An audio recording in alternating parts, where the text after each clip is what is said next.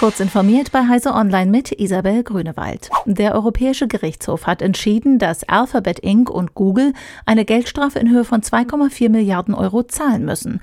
Grund sei Googles marktbeherrschende Stellung als Suchmaschine durch unzulässige Vorzugsbehandlung des eigenen Preisvergleichsdienstes. Im Juni 2017 hatte die EU-Kommission eine Wettbewerbsstrafe gegen Google verhängt, weil der Suchmaschinenriese seinen eigenen Preisvergleichsdienst bevorzugt haben soll, indem er selbigen in den Suchergebnissen ganz oben platziert hatte.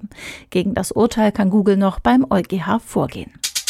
Die deutsche Umwelthilfe hat die Grünen vor schweren Folgen für ihre Glaubwürdigkeit gewarnt, falls die mögliche neue Regierung ein generelles Tempolimit auf Autobahnen weiter ablehnt.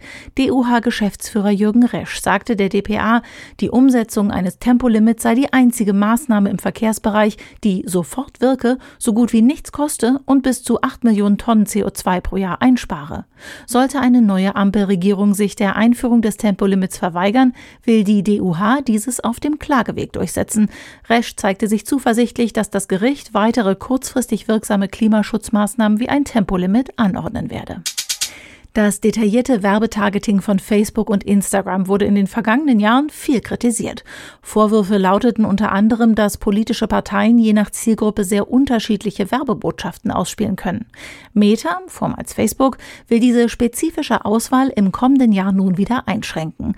Dann sollen Kundinnen und Kunden ihre Werbung nicht mehr nach Kategorien wie Gesundheitsdetails, sexuelle Orientierung, religiöse Einstellungen sowie Interesse an politischen oder sozialen Gruppen ausspielen können. Die Werbebotschaft würde sich so an wesentlich gröber gefasste Interessengruppen richten. Apple muss in rund einem Monat Herstellern von Apps erlauben, auch alternative Zahlungsmethoden außerhalb des App Store-Ökosystems zu integrieren. Der Versuch des Konzerns, gegen diesen Teil eines Urteils einer US-Richterin im Rechtsstreit mit Epic Games vorzugehen, ist nun offiziell gescheitert. Ab dem 9. Dezember darf Apple Anwendungen nicht mehr ablehnen, die dies implementieren. Diese und weitere aktuelle Nachrichten finden Sie ausführlich auf heise.de.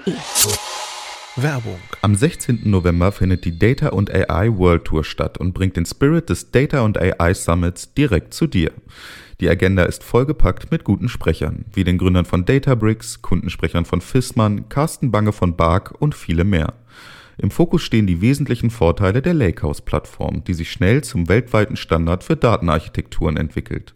Jetzt anmelden unter dbricks.co slash dataai-tour.de.